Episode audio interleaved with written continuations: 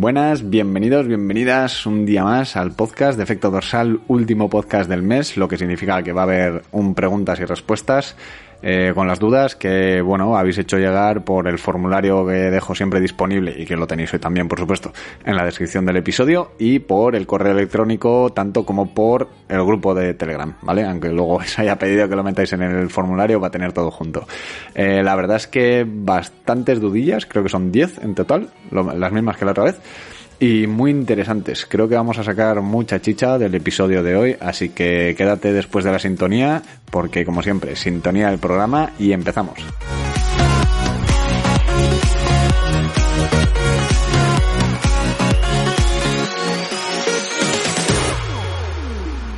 Venga, no me voy a enrollar mucho, voy a ir directo a, las preguntas, pero antes de nada quiero hacer un poquito de spam. Eh, si me estás escuchando desde Spotify, desde hace un tiempo dejan valorar al, podcast en sí. Eh, simplemente tienes que entrar en lo que es la página del podcast, por así decirlo, la, principal del podcast, y arriba te viene una valoración, pone valoración, X votaciones, entre paréntesis, y luego un número, que es la votación que tiene el programa. Entonces, pues bueno, te agradecería que tardes unos, nada, 15 segunditos, que es lo que se tarda en buscar el, el asunto y valorarlo, y simplemente es pinchar ahí o, en su defecto dar a los tres puntitos del menú y valorar el podcast con una o cinco estrellas según lo que te parezca y según lo que creas conveniente. No obligamos a nadie a, a dar cinco estrellas. Pero si me das cinco, te mando cinco euros por visión. No. eh, nada, dicho esto, eh, si nos estás escuchando desde alguna otra plataforma, siempre se agradece un like, una valoración, cualquier cosa que nos ayude a que el podcast llegue a más gente y que, bueno, que todo este tipo de preguntas pues eh, llegue a más gente y le pueda quedar respondida y que si a alguno le surge una duda que no vamos a responder, pues tenga por lo menos la oportunidad de mandar al formulario sus dudas y que las contestemos y que podamos ayudar a más gente. Dicho esto, vamos a ir directos con las preguntas. Voy a empezar por los correos, yo creo, y luego ya me voy a, las preguntas del formulario. Empezando por el correo, eh, vamos a empezar por un correo de Asier eh, son dos preguntitas cortas. Eh, bueno, las voy a hacer al revés de cómo me las mandó él. Eh, la segunda pregunta que me hacía era que en su día lo preguntó en el grupo de Telegram, es un tema que hemos hablado más de una vez. Y, bueno, preguntaba un poco por el tema de las, de las ruedas, de las cubiertas y tal. Y en específico, en concreto, por las ruedas Tanus. No sé si las conoces o no, pero son unas ruedas que que son macizas, que se montan en, en la rueda de, de, la bicicleta normal, como si fuese una cámara, como si fuese un tubular, y pues bueno, es macizo y prometen no pinchar, obviamente, porque no tienen nada de aire dentro. Pero sí que es verdad que también eh, dicen que bueno, que el coeficiente de, rodadura y tal, que el CRR eh, de rozamiento contra el suelo, pues bueno, es bastante bueno y que no se notan diferencias con las, con las ruedas normales. Eh, lo primero es indiscutible, no vas a pinchar. Eh, algo muy malo tiene que pasarte para que se raje completamente la rueda o un defecto de fabricación. Pero eh, en cuanto a la rodadura, soy muy escéptico. Eh, igual, igual no es una rodadura mala, pero sí que es verdad que bueno que incluso entre una rueda básica pues de Michelin por ejemplo o Continental y unas Continental 5000 o unas unas Vittoria Corsa Speed por ejemplo eh, ya tenemos diferencias vale entonces pues bueno eh, eh, decir que no lastra en cuanto a la rodadura creo que es demasiado ambicioso por parte de Tanus, no lo sé, podría probar. Ahí dejo el balón, el melón abierto para los señores de Tanus si escuchan este programa. Simplemente, pues eso, decir que, que, yo creo que una buena cubierta con una buena presión y, y, una cámara es, es, pues bueno, es algo bastante efectivo y no hay que irse a cosas que igual te pueden, entre comillas, robar, pues eh, 10, 15 vatios, ¿no? Es que entre ruedas de una misma, de una misma marca ya encontramos esas diferencias, con lo cual, pues bueno, en una rueda que es completamente diferente y que los materiales son diferentes, es de esperar.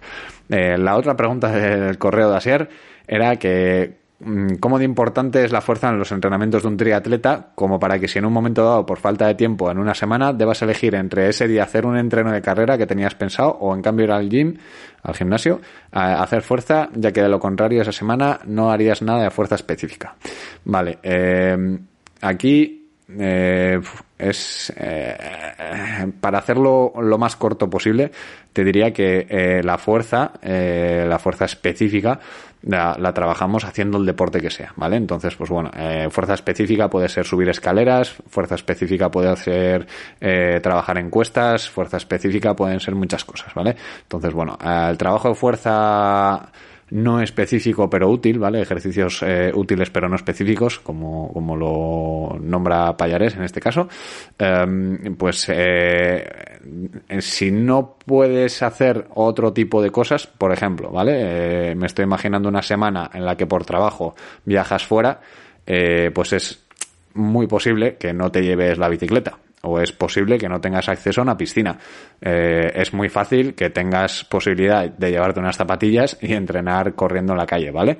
Entonces, mantendría los entrenamientos de carrera, pero sí que es verdad que la natación o el ciclismo, si no tenemos un gimnasio en el hotel, pues lo supliría con un trabajo de fuerza, pues con gomas, con TRX, con algo que puedas llevar en la maleta, que ya hemos comentado en algún episodio que es fácil de llevar, es barato y salva muy bien la papeleta. De hecho, yo cuando he tenido que viajar por tema de trabajo, pues eh, es lo que hago, básicamente. Me llevo las zapatillas y me llevo o cojo un hotel con gimnasio o me llevo TRX, gomas, etcétera, etcétera, ¿vale? Entonces, es, es importante poder suplir las sesiones que no vamos a poder hacer eh, haciendo fuerza. Pero si, por ejemplo, solo somos corredores y tenemos la posibilidad de correr, eh, yo preferiría correr, obviamente, que, que, hacer gimnasio. Aunque sí que, bueno, dependiendo de la temporada, si no podemos soportar muchos volúmenes, ¿vale? Mucho volumen de salir cuatro días, cinco días a correr, pues sí que sustituiría uno de los de los días por fuerza, ¿vale? Pero como siempre es, es muy particular, es muy dependiente de la persona y del momento en el que esté, ¿vale?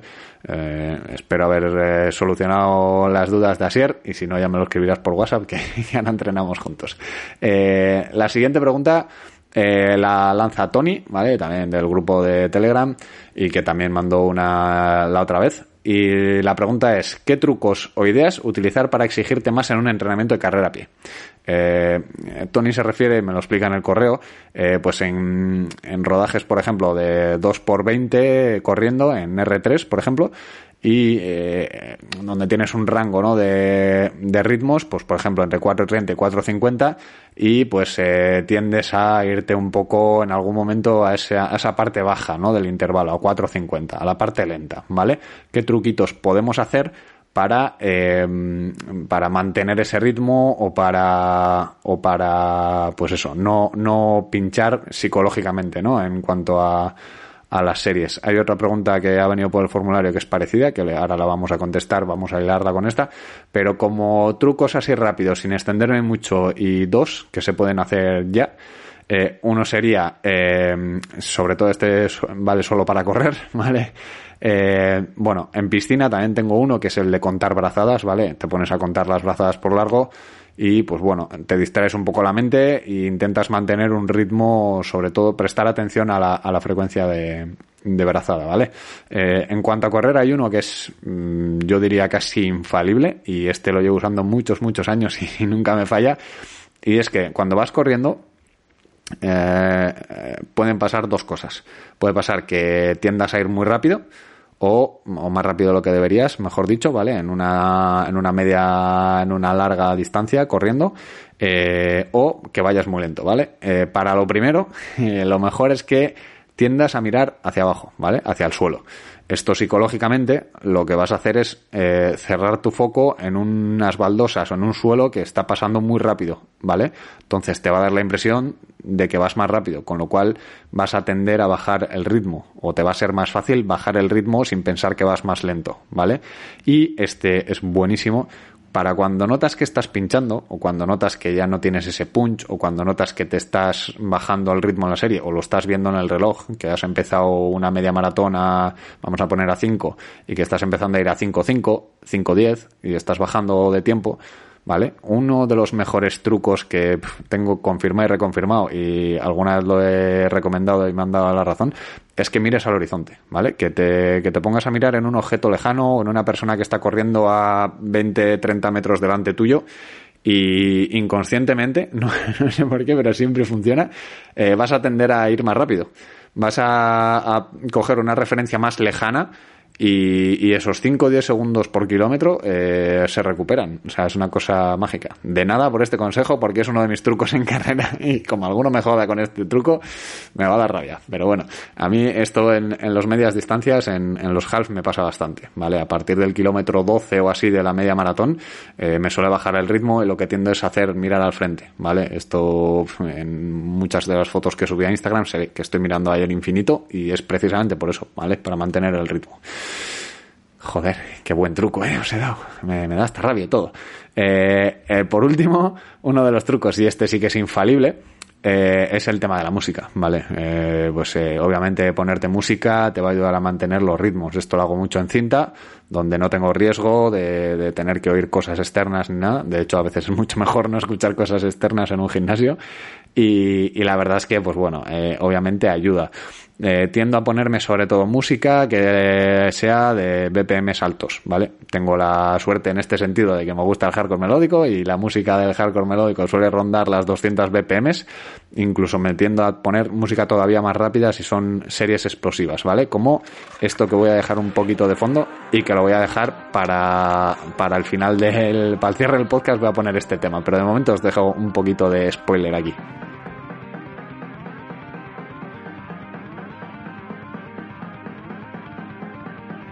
Bien, pues ahí teníamos a los franceses Forus, que le meten bastante zapatillita. Y vamos a pasar directamente a. No es para todos los públicos, lo sé, por eso lo dejo para el final, ¿vale?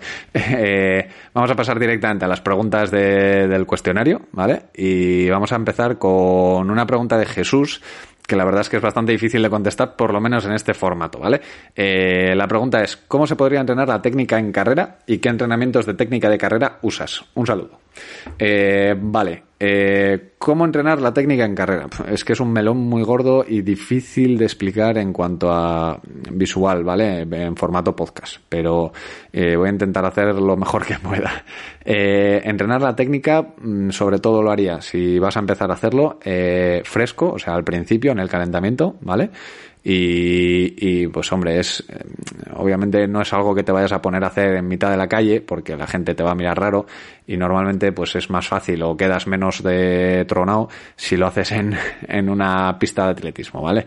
Entonces, bueno, eh, en el calentamiento pues hacer varios ejercicios empezando por los que menos impacto tienen a los que más impacto puedan tener, ¿vale? Pues como un skipping bajo, ir subiendo el skipping, luego hacer eh, saltos de triple salto, cositas de estas que bueno que van a ayudar sobre todo a, caer de metatarso a traer el centro de gravedad un poquito más o sea la, pisada un poquito más cerca del centro de gravedad y demás vale eh, en cuanto a qué entrenamientos de técnica o qué ejercicios entiendo que, es la pregunta eh, es muy difícil eh, responderlo sin una sin una sin un apoyo gráfico vale sin un vídeo sin sin fotos y demás. Pero bueno puedes buscar en en YouTube eh, ejercicios de técnica, sobre todo pues eso, skipping bajo, eh, hacer los eh, el soldado ruso o pasos rusos o como lo quieras llamar, diferentes tipos de skipping, ¿vale?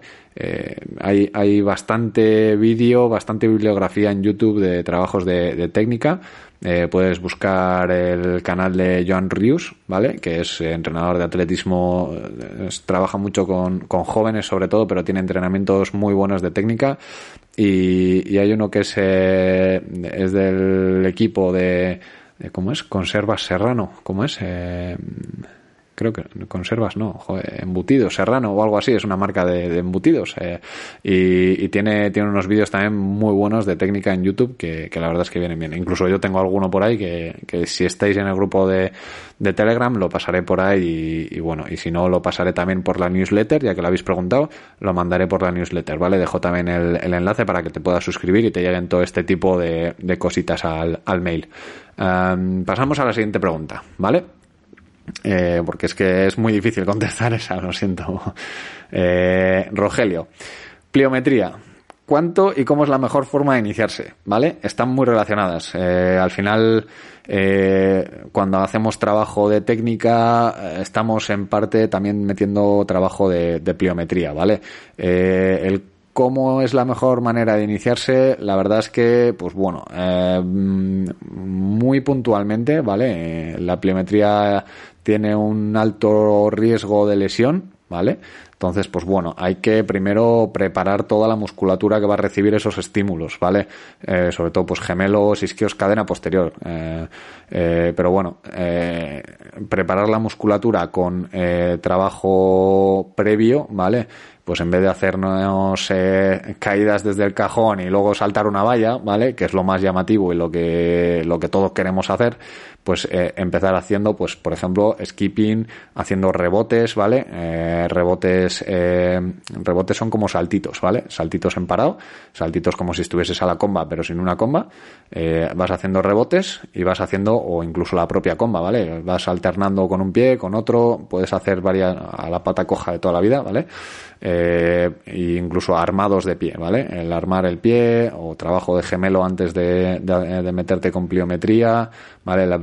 La verdad es que eh, la inversión barra riesgo eh, es, eh, tiene un ratio ahí un poco peligroso, ¿vale? Estoy convencido de que puedes hacer mucho trabajo previo antes de la pliometría para mejorar corriendo que la propia pliometría, ¿vale? No digo que no haya que hacerlo, obviamente si, tienes un entrenador o trabajas en presencial con algún club es trabajo que puedes hacer y va a estar bien, pero la verdad es que hacerlo por cuenta propia y, y, demás es un poquito peligroso, sobre todo porque el trabajo que se hace también es muy a nivel tendinoso y neuromuscular y pues no avisa, ¿vale? Por así decirlo. Eh, similar a los corredores cuando, o sea, a los futbolistas cuando se rompen, que, que es en un sprint y, no avisa, no es como aquí que vas teniendo una dolencia, lo vas dejando y al final acaba en una fascitis o en alguna cosa, ¿vale? Eh, pues esto es similar, ¿vale? Son, son lesiones que al final es, es difícil preverlas. Entonces, pues bueno, eh, te recomendaría otro trabajo pues de fuerza o, o, cualquier otra cosa antes de la, de la pliometría, pero sobre todo pues ser muy gradual y muy poquito a poco, con cuenta gotas, ¿vale? Eh, siguiente pregunta. Vamos a ver. Eh, Diego, eh, ¿dónde marcarías el nivel de entrega o esfuerzo en un entrenamiento? ¿Qué indicador usarías para abandonar un ritmo o no llegar al número de series de una sesión? ¿Cómo decidir si hay que exprimirse o ser conservador y evitar lesiones o sobreentrenamiento? Vale, eh, vamos por partes. Eh, voy, a, hacer de atrás adelante, ¿vale? Eh, respecto al sobreentrenamiento, mmm, personalmente creo que es... Uh, que, que, influyen cosas mucho más allá del propio entrenamiento, ¿vale? Que, que para un triatleta amateur o un deportista en general, eh, influyen cosas como la familia, el trabajo y demás, y ahí es cuando ya la suma de todo, ¿vale? Acaba haciendo petar el fusible y lo digo de primera mano que, ando, ando, un poco tocado estos días. Eh, eh, en cuanto al sobreentrenamiento, eso, ¿vale? Eh, normalmente se ve venir, yo creo, o, o, somos muy cabezones con ese tema y la verdad es que eh, deberíamos ser un poquito más eh, respetuosos con nuestro propio cuerpo, ¿vale? Eh, las lesiones, lo que acabo de decir sobre la pliometría, salvo que sea algo o hagas algún deporte muy explosivo como pues atletismo de 100 metros, 200 metros y así, que puede ser una rotura o una, una pedrada eh, en cualquier momento, ¿vale? Creo que normalmente se ve venir, ¿vale? O a, no ser de que sea una caída, ¿vale? Una caída en bici o cosas de estas. Cuando tenemos molestias eh, es muy importante eh, escuchar al cuerpo, ¿vale? Y si una molestia empieza como una molestia y se, me, mantiene ahí y en el siguiente entreno ya no está, pues bueno, eh, no pasa nada, ¿vale? Eh, pero si en varios entrenos seguidos tenemos la misma molestia y vemos que o durante un entreno eh, esa molestia pasa dolor, deberíamos levantar orejas, ¿vale? Deberíamos empezar a escuchar, bueno, deberíamos hacer caso a nuestro cuerpo, no empezar a escuchar y sobre todo, pues bueno, intentar ir a algún fisio o algún profesional de la salud a ver qué pasa ahí, ¿vale? Un podólogo, un, lo que sea que, que, pueda ver por dónde van los tiros, ¿vale? Eh, en cuanto a lesiones. Y luego el tema de la de cómo adaptar una, una sesión, eh, aquí pues obviamente volvemos a hacer defensa de, de la escala del esfuerzo percibido, ¿vale? Que, que siempre he dicho que, que, es, que hay que cruzarlo con cualquier otra referencia, bien sea ritmo, vatios, eh, eh, frecuencia cardíaca y demás, ¿vale? Entonces hay que saber escuchar nuestro cuerpo, hay que ser honestos, y, y, sobre todo el autoaprendizaje que, que, te da la experiencia, ¿no? Que pues ya sabes cuándo es realmente una excusa, cuando te estás poniendo una excusa por cualquier otro motivo y cuando yo creo que, que el cuerpo te está intentando decir algo, ¿no? Hay días que, que vas a salir, los ritmos no salen y, y bueno, pues si es un día, pues no pasa nada, ¿vale? Si ya son varios días, pues igual hay que, lo que decimos, o, o, escuchar un poco a ver si no puede ser eh, sobre entrenamiento o ser un poco realistas y ver si las condiciones últimamente han cambiado. Si estás entrenando menos, pues es posible que los ritmos los tengas que adaptar a, los nuevos ritmos y al, nuevo volumen de entrenamiento, ¿vale? Eh, en cuanto al a nivel de entrega o esfuerzo en un entrenamiento, eh, creo que también es importante escuchar al cuerpo cuando puedes dar más, ¿vale? Cuando tienes un día bueno, eh, no, personalmente, eh, y si tenéis otro entrenador, no, me hagáis caso a mí, consultadlo con él y decir, oye, este tío me dice esto, ¿vale? Yo personalmente creo que porque un día te apretes un poco más, o sea, o tengas un buen día o lo que sea, eh, no hay nada, no hay nada malo, ¿vale? Siempre y cuando, pues bueno, seas realista y sepas que al acabar el entreno no estás tostadísimo y lo has podido asimilar, ¿vale? Eh, en cuanto a abandonar un ritmo o no llegar al número de series de una sesión, aquí es complicado porque, claro, yo desde el punto de vista de entrenador eh, entiendo el objetivo de la serie, de la, perdón, de la sesión de entrenamiento, ¿vale? Hay sesiones de entrenamiento eh, donde puede ser un rodaje eh, que lo que quieres es desarrollar la capacidad aeróbica y que, bueno, pues igual tenías hora y media y has hecho hora y cuarto o una hora. ¿Vale? Pues bueno, has perdido 15 minutos de adaptación en una zona aeróbica y, y obviamente, pues bueno, eh, eso que has perdido, pero no es el fin del mundo. Y luego hay entrenos donde, por ejemplo, lo que interesa es el acumulado, ¿vale? Eh, pues eh, estás creando una demanda de oxígeno continua donde haces pues series, por ejemplo, al umbral, donde la recuperación no es completa y donde el entrenamiento, digamos, que le sacas el partido a partir de igual la tercera serie, ¿vale? Entonces ya en la tercera serie, acumulando la fatiga y demás, estás entrando en zonas ya donde estás creando esas adaptaciones que buscas, ¿vale? Y que si recortas o si bajas el nivel de esa, de esa serie, eh, por ejemplo, de V2 Max, eh, pues estás dejando ese entreno, o sea, no está siendo efectivo, ¿vale? Entonces, eh, o, deberías poder ser capaz de apretarte o pues cambiar el entreno directamente y decir, pues mira, hoy no hago el entreno de capacidad anaeróbica o de V2 Max y, me dedico a hacer un rodaje porque no tengo el cuerpo para, para hacer este tipo de, entregas, ¿vale? Entonces, bueno, eso es muy difícil, eh, es muy difícil respondértelo específico, habría que ver qué tipo de sesión es, cuál es el objetivo de la sesión y demás para poder decirte, ¿vale? Eh, pero bueno, eh, con el resto de, de lo que hemos hablado, de la percepción del esfuerzo y de escuchar al cuerpo, creo que, que también pues hemos dado tips para poder adaptar un poquito esos, esos entrenamientos, ¿vale? Siguiente pregunta eh, de Raúl, ¿vale? Y esta, joder, esta sí que daba un episodio, ¿eh? Neopreno, rodillo, GPS, TRX, trisuit, isotónico, ejemplo de, eh, eh, de, equipación básica, gadgets, etcétera, que necesitamos para la práctica del triatlón con un mínimo de decencia, porque empiezo a sumar lo que tengo, que no es poco, que es poco, y me salen muchas cosas. Danos el susto. Vale, a ver, esto es la de siempre. Yo, de la gente que entreno, por ejemplo, nunca nunca obligo a comprar material, ¿vale? O sea, hay gente que, viene con un Apple Watch e intentamos adaptar eh, pues la integración de, de Training Peaks o gente que, que no son un GPS en su vida, pues intentamos buscar alternativas aunque cueste. Es más, estoy entrenando ahora a una persona para la Basajaun, que es una, una carrera de gravel, y en, en Training Peaks hay varias semanas que hemos entrenado con un, sin entrenos puros y duros, sino simplemente una nota de, de el lunes, ¿sabes? De esta semana eh, tienes que hacer esta sesión, esta sesión, esta sesión y esta sesión. Y cada una tiene un objetivo, ¿vale? Y el hecho de adaptar sin material siempre se puede hacer, ¿vale?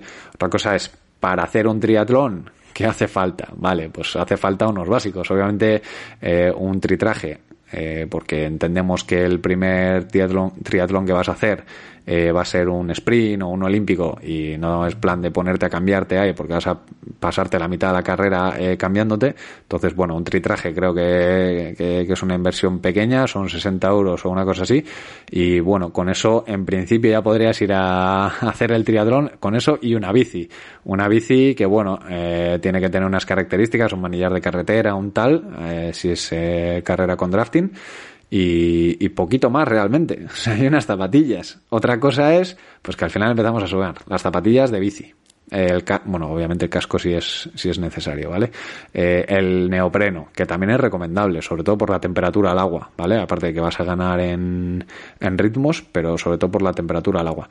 Potenciómetro, eh, cadenciómetro, frecuencia cardíaca. Entiendo que, que todo suma, ¿vale? Pero si tuviese que irme a los básicos, te diría bicicleta, casco, zapatillas de correr, zapatillas de bici, ¿por qué no? Que al final también es una inversión pequeña. Eh, neopreno y poco más. Y luego, obviamente, pues barriendo para casa, entrenador antes que muchas otras cosas de las que cogemos, ¿vale? Pero bueno, eh, entiendo que es más llamativo tener una cabra que un entrenador, porque nadie se entera que tienes entrenador a no ser de que lo pongas por ahí. Pero bueno, eh, este, esta pregunta la respondí un poco por encima porque creo que es muy personal. Pero bueno, podemos eh, dedicar, si queréis, y lo dejáis en comentarios o me lo hacéis llegar, un episodio especial para eh, las mejores inversiones o, cómo empezar o cómo dar el salto de calidad y demás, porque hay una pregunta que es relacionada, que vamos a ver en breve y, y que va por ahí también, ¿vale? Otra pregunta, eh, Juanjo, ¿ves? Mi pregunta sobre material. Eh, estoy pensando en invertir en una lenticular. ¿Merece la pena? Eh, la gente que conozco nos dicen que sí, otros dicen que es más postureo dentro de las lenticulares. ¿Hay diferencia entre marcas tops o las de 1000 euros? A ver qué opinas tú. Muchas gracias. Muchas gracias a ti, Juanjo. y, lo que decíamos, ¿no? ¿Merece la pena invertir en una lenticular? lo primero, antes de responderte a la pregunta, te preguntaría qué tienes actualmente, ¿no? O sea, ¿qué, qué material tienes?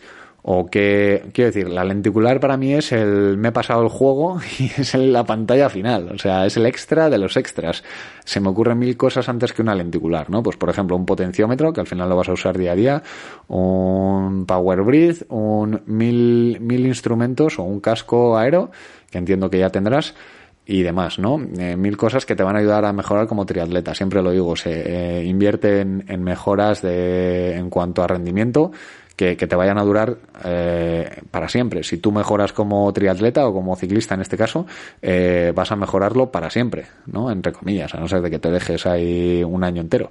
Pero bueno, estamos hablando de una inversión de mil euros eh, de una lenticular y mil euros en entrenamiento son muchos meses.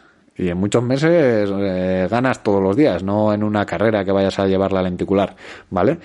Y ya, filosofía aparte, ¿vale? Eh, si nos vamos a, lo concreto, eh, respecto a las marcas top, o ruedas de tal, te diría que la diferencia es según la forma de la rueda, ¿vale? Hay, ruedas que son más planas y ruedas que son tipo lenteja, ¿vale? Con forma de lenteja. Eh, en principio las segundas, las de lenteja, son más eh, aerodinámicas, ¿vale? Y funcionan mejor respecto a vientos laterales, ¿vale? Eh, porque hace como un rebufo y bueno, te, te hace la bici más estable también por el tema del peso, ¿vale? respecto a, a las calidades, yo te diría que realmente las diferencias son el peso. O sea, dentro de las lenticulares, con la misma forma, entre una Zip y una Fast Forward o, cualquier otra marca o incluso unas chinas de estas de, AliExpress, eh, te diría que en CDA o en, aerodinámica, que es realmente lo que interesa cuando compramos una lenticular, no hay, no habría diferencia o habrá muy poca diferencia, ¿vale? Eh, la diferencia va a ser en el peso. Eh, ¿Cuándo es interesante llevar una lenticular? Pues cuando tienes un perfil eh, donde le puedes dar zapatilla, ¿vale? Eh, también hay que tener en cuenta el nivel de cada uno, ¿vale? Obviamente, si me dices que, va a ser a 25, pues te digo que sí es postureo, ¿vale? Pues una lenticular la vas a empezar a notar pues a partir de 30 y pico kilómetros hora, seguramente. Es como una rueda de perfil alto, hay, hay como un saltito ahí de los 36 kilómetros por hora a los 40 que dices es que nunca veo el 37 y el 38. ¿Vale? Y al final es como, como una ayuda, ¿sabes? Pero, pero es una ayuda cuando ya hay un nivel mínimo en, en, el cual le vamos a sacar provecho, ¿vale? Y luego pues ver un poco el perfil de la prueba, donde la vayas a llevar y demás. Eh, por ejemplo, es una de las dudas que suele haber en el podcast, o sea, en el grupo de Telegram, que es para el Tri de Bilbao, eh, lenticular sí o no. En mi opinión sí, ¿vale? De hecho, para este año igual me intento agenciar una. Eh, entonces, bueno, eh, tienes un par de puertos o uno, porque el otro es como un falso llano y al final el resto le puede sacar mucho provecho a una lenticular. El tema es que no te lastre mucho, ¿vale? Y en cuanto a, a qué elegir, incluso te diría que, que puedes optar por unas, unas tapas, unas laminar cover de, las de Diego Calderón, ¿vale? Las de Ditec y, pues eh, te va a hacer el mismo apaño y con, seguramente con menos peso, ¿vale? O muy parecido. Entonces, bueno, eh, lenticular sí, siempre que le vayas a sacar provecho, ¿vale? Y para sacar provecho estamos hablando que pues una media de 30 para arriba en un, en un medio, ¿vale? Porque seguramente igual de 30 de media vayas a pasar a 31 o 32 si el, si el terreno es llano, como pues Ican Gandía, como Vitoria, como Tris de estos, ¿vale? Incluso en Northwest Triman si te quitas el primer repecho, el resto es bastante llano y creo que una lenticular podría ayudar, por ejemplo. ¿Vale? Eh, siguiente pregunta. Eh, no tenemos nombre.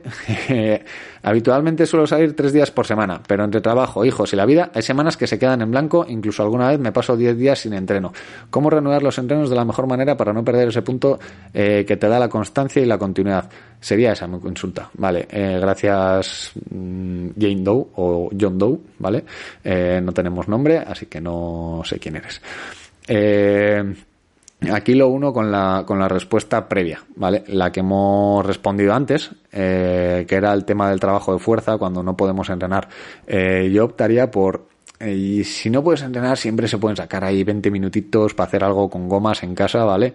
Y, y, al final te va a ayudar. O sea, para hacerte un par de tabatas de planchas y un poco de gomas, en 20-30 minutos lo tienes hecho, ¿vale?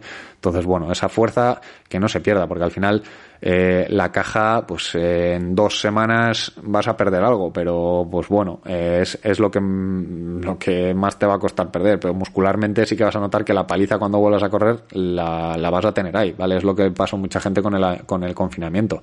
Entonces, pues bueno, intentar que esas pérdidas sean lo menor, lo menor posible, ¿vale?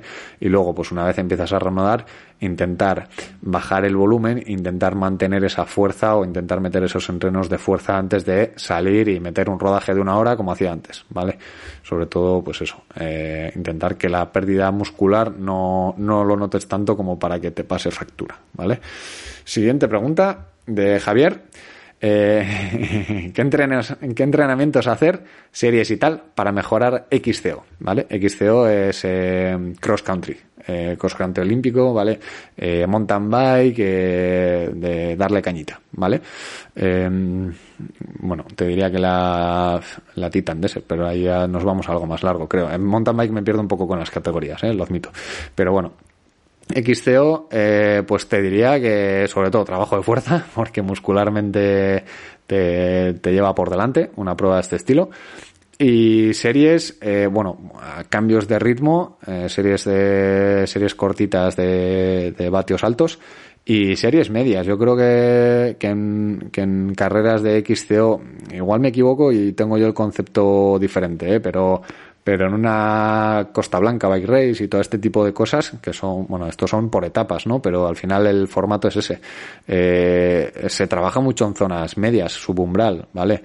Eh, pues eh, series de, sweet spot, series de series al umbral, ¿vale? Eh, en cuanto a potencia. Y, y, si me estás hablando de frecuencia cardíaca, te diría que series largas de 15-20 mins a, en R2, ¿vale? Justo por debajo de, del umbral, en la zona del máximo estado estable de lactato, intentar, pues eso, eh, ganancia muscular sobre todo, para que esos cambios de ritmo pues no pasen facturas.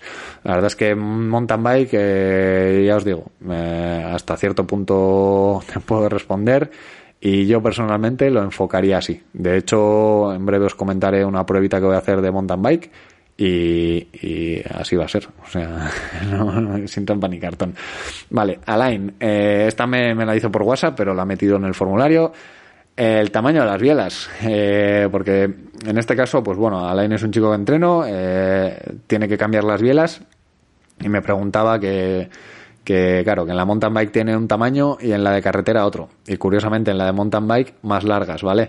Eh, el tema del tamaño de las bielas es algo que, va cambiando. Con, es, una herencia histórica que había esa creencia de que la biela larga hacía más palanca. Ya con el tiempo se descubrió que esto no era así y tiene su lógica, porque al final los vatios es eso, ¿no? Es, es la fuerza que puedas hacer por, por, el, por el movimiento, por el tiempo, ¿vale? Entonces, pues bueno, eh, obviamente puedes sacar los mismos vatios a mayor velocidad, que es normalmente lo que pasa, ¿vale?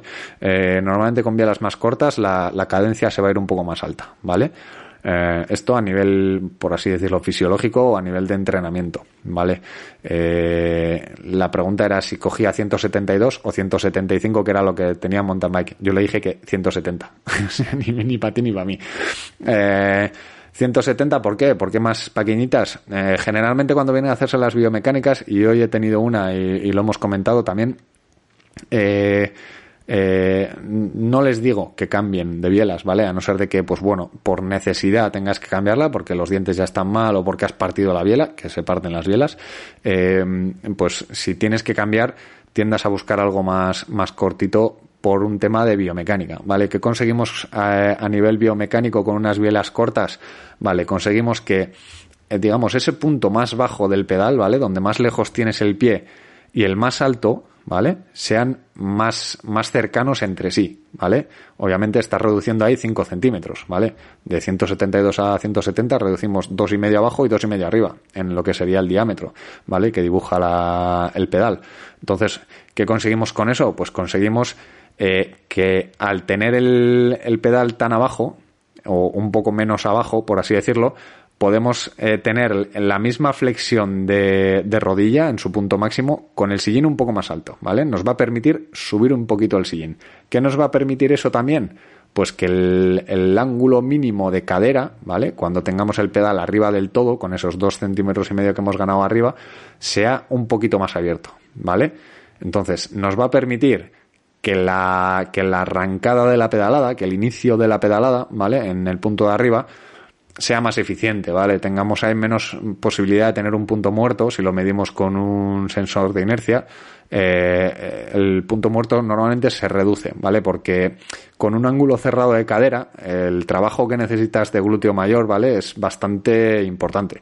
Entonces, esa, esa sacada de la pedalada desde cero, desde el punto cero de la biela, desde el punto alto de la biela, eh, cuesta mucho más con, una, con un ángulo de cadera pequeño, ¿vale? Entonces, si, si mejoramos ese ángulo, pues vamos a poder sacar mejor, mejor potencia, ¿vale?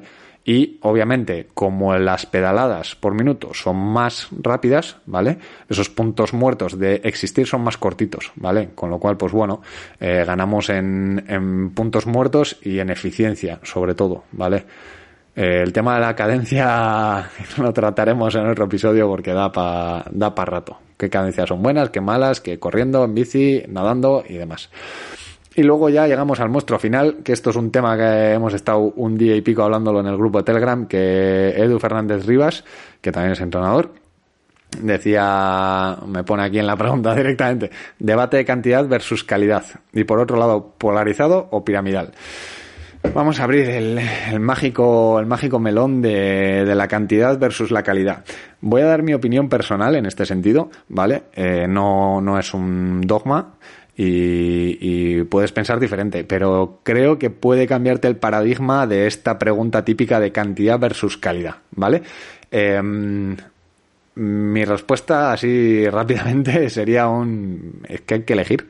O sea, quiero decir, eh, no, no son excluyentes, ¿vale? O sea, de hecho, ahora se habla de, los noruegos y realmente los noruegos lo que están haciendo es las dos cosas. O sea, están metiendo calidad eh, en mucha cantidad, ¿vale? Entonces, eh, yo personalmente... Mmm, si, si tengo que elegir es por un tema de necesidad. O sea, normalmente los amateurs eh, elegimos pues porque tenemos un trabajo, tenemos una familia, tenemos eh, un tiempo limitado para, para entrenar, ¿vale? Eh, entonces, esto es lo que nos va a definir la, la cantidad, yo creo, la, el volumen, ¿vale? Eh, entonces, por eso normalmente nos centramos en la calidad. Y de hecho, yo con mis deportistas eh, intento hacer sesiones muy específicas porque soy muy consciente de que el tiempo que tienen eh, pues es, es limitado y entre semana cuesta sacar dos horas de entrenamiento, ¿vale? No, no, normalmente no suelo poner entrenos de dos horas. Creo que una hora bien entrenada y bien exprimida da para mucho, ¿vale? Entonces, bueno, obviamente dependiendo de la prueba que, que, estés, que estés preparando, ¿vale? Pero si tenemos que elegir es por un tema de necesidad. Eh, el tema de la cantidad, eh, también aquí el polarizado y piramidal que, debatíamos, eh, es por un tema de, pues al final de, que es que no es viable hacerte todo el, toda la, todo el volumen este que estamos hablando de lo máximo en zonas altas, ¿vale? Porque tú si metes todos los días series a V2 Max, pues al final te acabas lesionando, es que el cuerpo no lo soporta, ¿vale? Entonces, cuando metemos cantidad, normalmente la metemos en, en zonas bajas, ¿vale? En zonas aeróbicas, que es lo que el cuerpo va a poder asimilar.